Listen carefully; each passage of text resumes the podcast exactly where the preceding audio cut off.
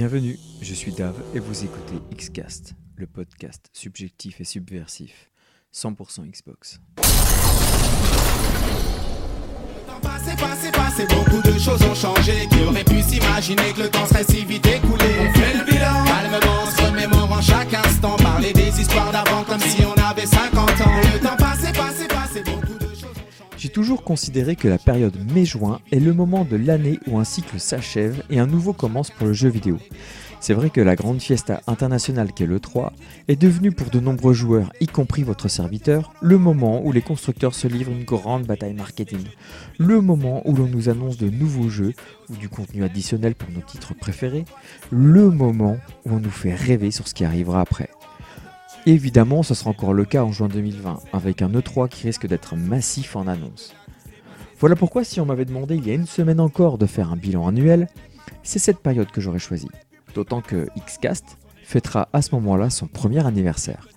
Mais voilà, depuis une semaine, nous avons découvert sidéré que le ciel de décembre pouvait tout à coup ressembler à celui d'un été sur Los Angeles. En annonçant le nom et le look de sa nouvelle Xbox en plein show des Game Awards, Microsoft a pulvérisé les habitudes de communication, ces routines auxquelles je me suis habitué. Alors, pour cette fin d'année 2019, année du lancement de ce podcast, pulvérisons nous aussi nos habitudes.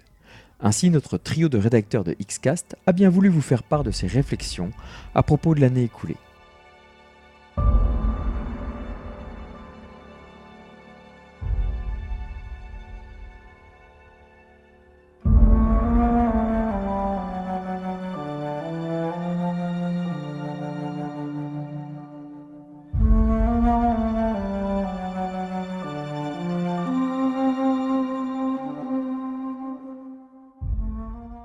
Salut les petits loups Hello Dave Salut Dave. Alors Elvis, as-tu été en manque de jeux cette année? Absolument pas. Absolument pas. On a été très gâtés cette année.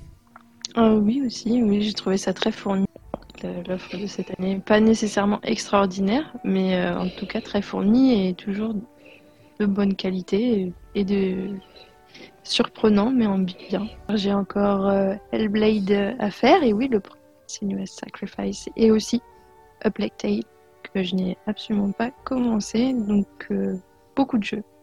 Ouais, ça fait beaucoup de jeux qualitatifs cette année. Énormément de jeux en triple A. C'était peut-être un peu, un peu trop pour moi. Ouais, non, t'es pas le seul. C'était vraiment une, une débauche de sortie. Un peu comme vous, hein. je les ai pas tous finis, j'en ai beaucoup en attente. Même dans les jeux indies? Même dans les jeux indies, hein. si on pouvait faire un petit top 3 là, euh, des jeux indés, Ah Bah vas-y. par exemple, pour moi le premier ce serait. euh, je commence par le premier parce que c'est celui qui m'a le plus marqué, Sea of Solitude, qui a été un titre Ah oui. euh, très percutant psychologiquement parlant. Très beau jeu, Très oui. fourni, très travaillé. Pas nécessairement dans le gameplay parce que parfois ça pouvait être assez ennuyeux. Euh, moi qui suis quelqu'un qui est, suis adepte des FPS et des choses assez rapides et dynamiques. Mhm. Là, on était plutôt dans l'histoire, dans la psychologie. Euh, C'était très fouillé. On je me suis pris le parcours psychologique d'une personne de toute sa vie en pleine tronche, euh, tout d'un coup. C'était, c'est pour ça que c'était vraiment très très fort et très marquant. En deuxième position, je mettrais What Remains of Edith Finch, complètement barré et mais poétique. Euh, limite, on est à la limite du poétum, je dirais. Un beau poétum. Et en troisième, euh, Blair Witch. Euh, je me suis, j'ai été attirée par. euh, pourtant, je- ça m'attire pas du tout les jeux qui font peur, les jeux d'horreur. C'est pas mon truc. Mais celui-là, il avait une belle direction artistique. Il me plaisait, il était très intrigant Mhm. et il m'a intrigué tout du long. J'étais là pour constater aussi à quel point tu as réussi à braver euh, Une peur. tes- ta peur, Voilà. à ta vie de- des jeux d'horreur et, et tu étais très courageuse. Moi, j'ai pas eu ce courage. hein. Merci. Et pour toi Et pour toi Elvis? Alors, je vais revenir sur un jeu qui est beaucoup moins profond, mais qui en même temps, euh, voilà, est tellement bien ciselé que j'en fais à nouveau la promotion. Je parle bien sûr de Redout. Hein. Je suis fan absolu des jeux de course futuristes. Voilà, j'ai trouvé exceptionnel. Mais euh, également, euh, comme euh, comme Vortex, j'avoue que Edith Finch m'a vraiment mis une claque. c'est bien simple. Je crois qu'il m'a fallu une journée entière pour m'en remettre. Quand je l'ai terminé, je plaisante pas parce que ça m'a je sais pas pourquoi, c'est un jeu qui m'a complètement chamboulé. D'ailleurs, il faut remercier quand même Microsoft de nous avoir offert le Game Pass qui, à titre personnel, m'a permis de découvrir un grand nombre de ces jeux indie gratuitement, enfin évidemment avec le prix euh, d'abonnement, euh, sans lequel je serais complètement passé à côté. Certains jeux qui coûtent 3 francs 6 sous, euh, avec la passion des développeurs derrière, la patte artistique exceptionnelle, font qu'on est marqué, mais au fer rouge, hein, vraiment. Et euh, je pense entre autres euh, à Silence, je pense à tous ces jeux-là. J'imagine que vous êtes tous les deux abonnés au Game Pass Ultimate ou au moins Game évidemment, Évidemment, évidemment.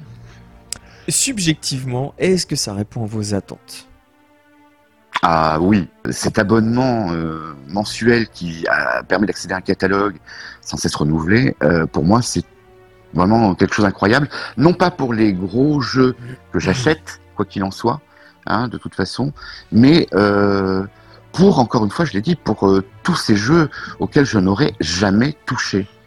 Et c'est euh, vraiment une mine d'or incroyable. Euh, je parle pas des gros titres, hein, je parle de, encore une fois, des indies, des jeux dont on n'a pas trop fait la promo ou qui sont vite, on est vite passé à autre chose parce qu'il y avait un gros blockbuster qui suivait derrière eh bien, je suis tellement heureux de pouvoir jouer à ces jeux-là. C'est vraiment, euh, pour moi, honnêtement, hein, c'est la plus belle chose qu'on ait inventée euh, pour les joueurs. J'y vais carrément hein, euh, sur sur les deux dernières générations. Voilà, je dis franchement. Ouais. Plus que tous les aspects techno, hardware, etc. Ce service-là, vraiment, c'est une c'est une révolution incroyable dans nos vies de joueurs. Mais je pense, mais vraiment. Euh, moi, j'en pense que c'est un service très complet pour un prix raisonnable. effectivement, c'est petite révolution pour ceux qui ont l'habitude de jouer, euh, qui ont le jeu pour euh, hobby, passion aussi. Et ça permet de découvrir des titres assez surprenants parfois, des petites pépites, notamment les jeux indés. Moi, je pique là-dedans à fond c'est certain que le Game Pass ouvre, euh, ouvre l'esprit sur le, jeu vidéo. Je pensais que le Game Pass serait quelque chose de bien. Et eh ben, en fait, je me, je me rends compte que c'est quelque chose de, problématique parce que tous les mois, on a énormément de jeux et il y a vraiment trop peu de déchets. Euh, une qualité des jeux indies qui est toujours, toujours en, progression. C'est vraiment vraiment quelque chose de génial, le fait de pouvoir jouer à tous ces jeux, même parfois en Day One. Je ne sais pas si vous avez remarqué, mais euh, en ce moment, on a quasiment un jeu Day One presque par semaine. Je pense à un petit jeu comme Supermarket Shriek. Euh, j'entends encore euh, les développeurs s'étonner en fait que les gens téléchargent leur jeu via le Game Pass parce que honnêtement, conduire un caddie avec une chèvre et, un mec, euh, c'est un peu. C'était quand même un pari risqué. Et euh, honnêtement, moi, le jeu, je l'ai essayé, j'ai trouvé ça super drôle. Euh, ça me fait penser à un jeu qui s'appelle Manual Samuel. qui n'est plus dans le Game Pass, mais que, il est passé, il est resté quelques mois. J'ai vraiment trouvé le jeu super intéressant au niveau du gameplay. J'ai trouvé l'histoire vraiment très drôle. Non mais 240 jeux. Est-ce que tu te rends compte un peu? Et, et j'ai regardé, il y a il n'y a quasiment plus aucun jeu 360. Quand le Game Pass est arrivé, il y avait oui, mais personne ne te force à les faire tous, euh, mon cher Mais ils sont tous bons, ils sont tous bons. Il y a ah, toujours quelque chose d'intéressant. Non, mais c'est vrai, il y a toujours quelque chose de bien. Ce garçon est un goinfre. C'est presque mon point négatif de cette année. Hashtag boostif, oui. C'est presque mon point, mon point négatif de cette année. ah, parce trop... On fait un point négatif en plus. Ah bon, on a le droit. On a le droit. C'est presque mon point négatif de cette année. Il y a beaucoup, beaucoup, beaucoup trop de jeux qui sortent. C'est aussi mon point négatif, très honnêtement. L'urgence ouais. la sortie, quoi. L'urgence de la sortie, l'urgence de, de, faire, euh, de l'urgence de vendre. Euh, on est dans l'urgence, quoi. Je regrette, moi personnellement, que tout soit centré sur deux périodes, c'est-à-dire février-mars et septembre-octobre. Mm. Et j'ai l'impression que le reste a été assez creux. On a eu, on a eu quand même quelques sorties en juillet-août. Je pense à euh, Wolfenstein, Young, euh, Wolfenstein Youngblood et, euh, et Control. Alors je sais pas ce que toi tu en penses, Vortex. Est-ce que tu es d'accord avec ça? Est-ce que toi aussi tu as l'impression qu'il y a eu vraiment trop de sorties pendant ces deux moi, j'ai pas. Alors, j'ai sur l'année, j'ai pas la même impression. Enfin, euh, l'offre euh, des jeux sur partie parce qu'il y avait rien. Et effectivement, euh, pour des raisons de marketing et des raisons de revenus, les personnes sortent leurs jeux absolument effectivement sur les mêmes périodes. Donc, il y a une espèce de grand, de grand boom au niveau de ces périodes et après, il y a des creux. Ouais. Donc on peut le Ouais. comme ça, mais moi c'est pas mon cas. Je trouve que sur l'année, ça a été bof parce que lors de ces grands booms, moi j'ai- il y a qu'un seul jeu qui m'intéresse et c'est tout. Parmi euh, les 4-5 qui vont sortir, euh, il y en a quelqu'un qui va m'attirer et je c'est tout. Et du coup, il fera, il va me faire un Je suppose que euh, les annulations de sorties chez Ubisoft sont justement le fruit d'une réflexion sur euh, la quantité invraisemblable de jeux qui sortent en même temps. Euh, J'espère vraiment que c'est ça. Et d'autres éditeurs devraient prendre exemple et qu'ils aient le courage de nous les sortir en été. Moi, en été, je ne fais rien. Je m'ennuie. Hein, je ne dors pas avant 4-5 heures du matin. Voilà. Et j'en ai marre de jouer à Candy Crush. C'est vrai que Oh, moi, non, je plaisante. je l'ai fait cet été, hein, par exemple. Mais oui, mais oui. Alors, si un jour un décideur euh, écoute ce podcast, qu'il nous sorte des jeux pendant la période estivale, on a le temps. hein, tout le monde n'est pas en train de bronzer sur une plage Oui, j'ai ou le de droit se de perdre euh, en montagne. C'est mon Voilà. droit. Oui. Donc j'ai pas grand chose à rajouter en ce qui me concerne euh, au niveau de mon top 3 parce que Blair Witch j'ai adoré et Edith Finch aussi. Et je pense même qu'on fera peut-être un petit podcast. Je sais pas ce que vous en pensez sur Blair Witch. Je pense qu'il y a moyen de faire quelque Ah ouais, chose pourquoi pas. sympathique. Est-ce que ça veut dire qu'il faut que je le finisse? Est-ce qu'il- ça veut- ça- Moi, je Ah, veux que tout le monde soit dans le groupe. C'est très bien. Eh ben, eh ben, eh ben, fin- eh ben, finis-le. Et je joue de jour. Finis-le. Mais dis-moi, Dave, euh, je Ouais. suis très surpris de découvrir que tu as réussi à sortir euh, des mers de Sea of Thieves pour euh, Ouais. tenter l'aventure sur d'autres third parties. Sea of Thieves euh, a sorti, euh, je rappelle, hein, l'anniversaire update le 30 avril avec euh, la pêche, la cuisine, euh, les Telltales, l'arpon, la destruction de bateaux. Et j'ai pas fini. J'en ai pas fini avec Sea of Thieves. Ils ont ils ont Ah rajouté bon de nouveaux trucs. Ah ouais, non, mais d'accord, j'y retourne.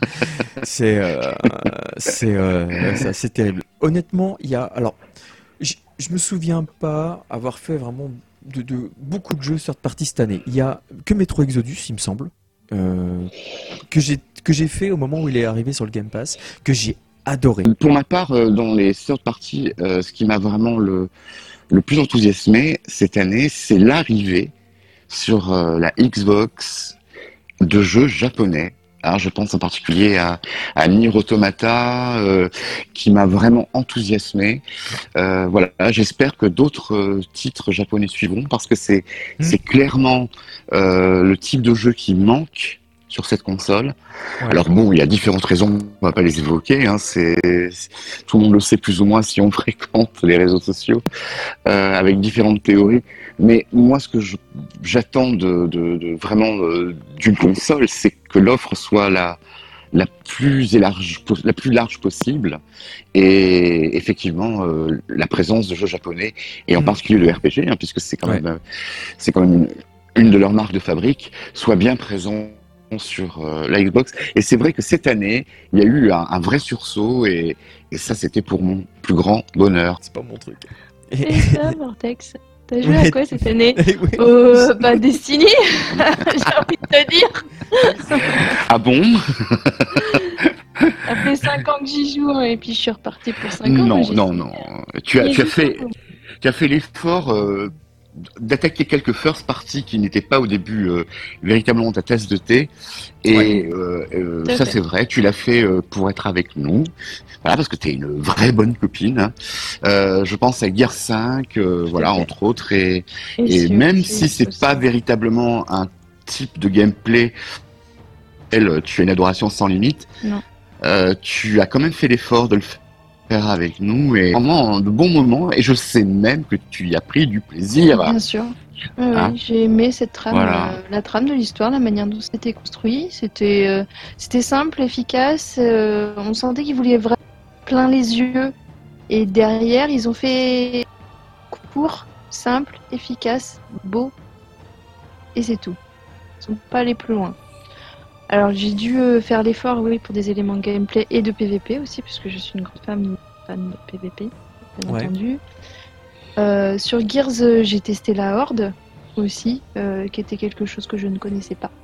Et j'ai aimé euh, la Horde, c'était très sympa. Ah. Et le PVP, moins aimé, parce que il y a des mécaniques que j'ai pas vraiment.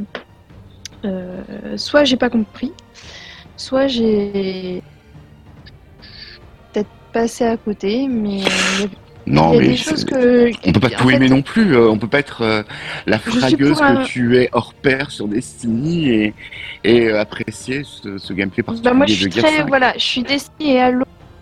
C'est un gameplay qui est caché derrière des murs et à coller au mur. Alors moi le fait de coller à un mur, j'aime pas ça parce que ça me moi il faut que je me décolle assez rapidement. J'ai une sensation de non liberté très rapidement et ça m'agace très rapidement en fait. Parce que je colle à un mur et je veux m'en décoller parce que je sais qu'il y a quelque chose qui me tire dessus, soit sur la gauche, mais un angle mort. Et quand mon angle il est mort, je dois tourner la tête. Et quand je ne peux pas tourner la tête parce que je suis collé à un mur, ça me frustre. C'est pour ça que je n'aime pas le gameplay de Gears. C'est tout. D'accord. Mhm. Et toi, Dave, toi aussi, tu connaissais pas trop Gears, tu t'es lancé et euh, tu as apprécié aussi, hein, même si c'est pas évident pour toi par rapport euh, au type de jeu euh, que c'est, hein, euh, au Voilà. niveau des Mais ça m'a réflexes. pas empêché euh, effectivement d'apprécier. Voilà. Et tu peux, tu peux nous parler vite fait de ton Mhm. ressenti sur euh, Shadowkeep? Sur ce qui oui, Ouais, tout à fait. rapidement, euh, rapidement, très très vite. Je pense que Destiny 2 a eu une vraie renaissance avec euh, Shadowkeep et en plus ce qu'ils ont fait, ils ont débloqué tout ce qui était au tout ce qu'ils ont fait 5 ans auparavant. Il y a 5 ans de, de, de jeux qui ont été mis en, en free-to-play, Mhm. ce qui est assez énorme et ce qui est budgétairement parlant pour des, gens qui n'ont pas les moyens de payer 70 balles pour avoir le Season Pass toute l'année. Jouer sur Destiny 1 et les versions précédentes de Destiny jusqu'à jusqu'à l'histoire avec Kate 6 euh, euh, il me semble. Tout ça, ce qui est auparavant, c'est gratuit. Donc euh, il y a une véritable renaissance. Les joueurs sont revenus sur Destiny. Beaucoup de joueurs sont revenus sur Destiny. Beaucoup de joueurs recommencent à jouer à Destiny et prennent du plaisir, ce qui est bien. Et moi aussi, euh, je j'aime ce jeu encore plus. Je l'aimais déjà auparavant énormément. J'y jouais. Je l'aime encore plus parce qu'il m'offre vraiment beaucoup trop de choses à faire, ce qui fait que je n'ai pas le temps de jouer aux autres jeux. Voilà. D'ailleurs, euh, à propos de Destiny 2, euh, Vortex, euh, est-ce que tu pourrais nous raconter ta petite anecdote? Bon, si tu en as envie, hein, bien sûr. Euh, tu sais, cette rencontre vraiment absolument incroyable que tu as faite il y a pas très longtemps? Je sais pas si tu te souviens. Très rapidement, c'était une... j'ai eu la chance de gagner un concours pour une soirée privée, Bungie, euh, Option, et puis Encore un Mergin. concours gagné par euh, Vortex. bien un peu de chance dans la vie quand même. Euh, et j'ai eu la chance de parler à Jason Sussman, le l'art director de Bungie Studio, euh, qui est un papa très très attentionné, très gentil, euh, quelqu'un qui a du temps pour parler aux autres, si on peut qu'on soit bilingue aussi. euh, qui est très investi dans ce qu'il fait, une imagination extraordinaire, partager un très bon moment. J'ai pu discuter pas mal avec. Et c'est lui qui avait participé essentiellement à la conception de la Cité des rêves, Destiny, qui est l'une de mes destinations préférées à titre personnel. Voilà. J'ai une petite question. On a joué ensemble à un jeu qui aurait pu, à mon avis, mettre un, un bon coup de pied à, à Destiny, c'est Anthem. Euh, Ah. Et j'aimerais Mm. toi, j'aimerais que tu fait. donnes, parce que toi, c'est quand même ton truc, c'est quand même ton rayon, ce, ce genre de jeu. Euh, Est-ce que toi, t'as kiffé Anthem? Parce que honnêtement, moi, on a fait le solo un peu ensemble. On a fait, une- on n'a pas tout fait. On a fait une partie. Moi, j'ai vraiment, vraiment adoré euh, le, le- le gameplay du jeu, le jeu, en- enfin, le jeu tout court, quoi. Euh, J'aimerais que tu me donnes un petit peu, mais super rapidement, ton point de vue. Anthem, c'était le remplaçant de Destiny. Paragiri Destiny, en fait, euh, tout le monde l'attendait. Euh, dans les clans que j'ai pu connaître, euh, avec tous les joueurs avec qui j'ai pu jouer, on, était, on avait ce discours-là. À Anthem, moi, je, j'arrête Destiny, je passe à Anthem. Et on l'attendait avec, avec beaucoup de hâte. Et quand il est sorti, tout le monde s'est jeté dessus et on appréciait. Mais tout le monde s'est jeté dessus. Qui fait qu'il y a eu euh, effectivement des crashs dans les serveurs. Il y a eu des crashs sur certaines consoles. Euh, et moi, à titre personnel, j'ai déjà connu les bugs de serveur, etc., les attentes interminables, les files d'attente avec Destiny. Du coup, j'étais pas. Moi, ça m'a pas dérangé puisque j'étais déjà, je suis déjà une habituée. J'ai déjà l'habitude d'attendre. euh, voilà, faut attendre. Et j'ai pris mon mal en patience et j'y ai joué un petit peu euh, plus après sa sortie, où ça allait mieux. Et euh, ça, ça s'est très bien passé, j'ai aimé l'histoire. euh, Il y a un truc qui m'avait dérangé sur un bug son, du coup j'avais une partie de l'histoire que j'avais pas, et après je l'ai rattrapé. Et euh, Oui. ça m'a pas du tout empêché d'apprécier le jeu à sa juste valeur. Un super multi, un super coop, euh, très nerveux. Euh, le côté euh, vraiment là on, on investit tout l'espace euh, 3D parce que là il y a vraiment un vol. hein. Autant dans Destiny on a des jetpacks, on vole pas vraiment, mais là on survole vraiment la planète. Et on peut faire des vols stationnaires, ce qui nous permet de tirer euh, de très loin sur des ennemis. Et ça c'était vraiment très très apprécié. Et euh, un décor euh, assez. Les hum, javelins qu'on pouvait customiser euh, assez joliment aussi. C'est un très bon jeu, c'est une très bonne base. Ils font des petits événements, ça arrive, là il y en a eu. Et il y en a un là en ce moment. J'y retournerai avec beaucoup de plaisir parce que je ne boude jamais mon plaisir. Histoire de terminer ce petit bilan, si vous deviez exprimer cette année 2019 en un mot, ce serait quel mot et pourquoi Vortex Euh... Alors, parce que là, tu m'as pris, euh, tu m'as pris euh, sans que j'ai eu le temps de réfléchir moi non plus, hein, Dave. En, Ah termes ah. de jeux vidéo, euh, l'année, En un mot, un seul mot. Ouais, un seul mot, ouais, un seul mot. j'en ai aucune idée. Hmm. Fourni Tu dirais fourni. Mhm. Comme, comme un catalogue Ikea. Les trois Suisses, la redoute. Oui, c'est vrai. Il faut le les- CSA va nous tomber dessus. Ah ouais. Page, page 343 pour les connaisseurs. Je dirais transitoire. On sent que même. quelque chose, euh, ouais, ouais, on sent qu'il y a quelque chose euh, qui n'est plus tout à fait comme avant et qui n'est pas tout à fait ce qui sera dans peu de temps. Et j'ai hâte pour euh, l'année 2020 de découvrir ce que les constructeurs, que ce soit Nintendo, Sony ou Microsoft, nous réservent. Et je pense qu'on va avoir de très grosses surprises et c'est très bien parce que s'il y a une telle vivacité euh, parmi les constructeurs, s'il y a une telle vivacité aussi parmi euh, les développeurs, euh, bah, c'est nous, hein, au final, les joueurs qui seront gagnants comme d'habitude. Et je suis euh, très impatient de découvrir tout ça euh, bientôt, dans quelques mois d'ailleurs, hein, puisque le futur, pour moi, va vraiment commencer durant le 3 2020, où on verra ce que Microsoft va proposer, ce que Sony va proposer, ce que Nintendo va proposer. Pour moi, c'était une année difficile.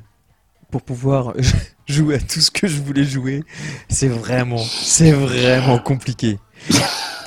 c'est vraiment compliqué. Euh, et tu allais dire quoi du coup, Vortex? Euh, J'étais très contente que Elvis euh, parle de transit. Important le transit. Oula, Oh bon, bon Dieu. Vous savez euh, que le point positif, finalement, le, le, le, mot, le mot commun, quand tu as demandé, toi, Dave, en, de résumer en un mot euh, notre année passée, vous savez qu'il y a un mot qui est sorti trois fois, c'est le mot Game Pass. Donc moi je dis que le point commun à nous trois étant Game Pass, si on doit résumer l'année 2019 en un mot pour la Xbox, c'est Game Pass. Vous êtes d'accord avec ça? Ce serait ouais. Game Pass. Ouais, ce serait Game Pass. Ouais. Let's have a dream which isn't under control.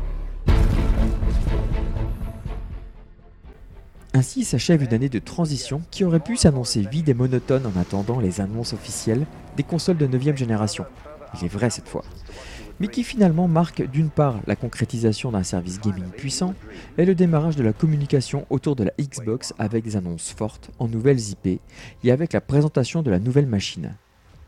Avec des annonces aussi fracassantes, nous nous demandons ce que nous réserve l'avenir. Que va-t-il se passer à l'E3 Les Xbox Game Studios vont-ils nous livrer tous leurs secrets? Nous avons hâte de voir ce que Phil Spencer, Matt Booty et Aaron Greenberg nous réservent, mais pour cela, il faudra être patient et encore attendre 6 petits mois. Mais je suis sûr que vous n'aurez aucun mal à vous occuper d'ici là. Nous vous souhaitons de bonnes fêtes de fin d'année 2019. Toute l'équipe d'Xcast vous remercie et vous dit à bientôt. Ciao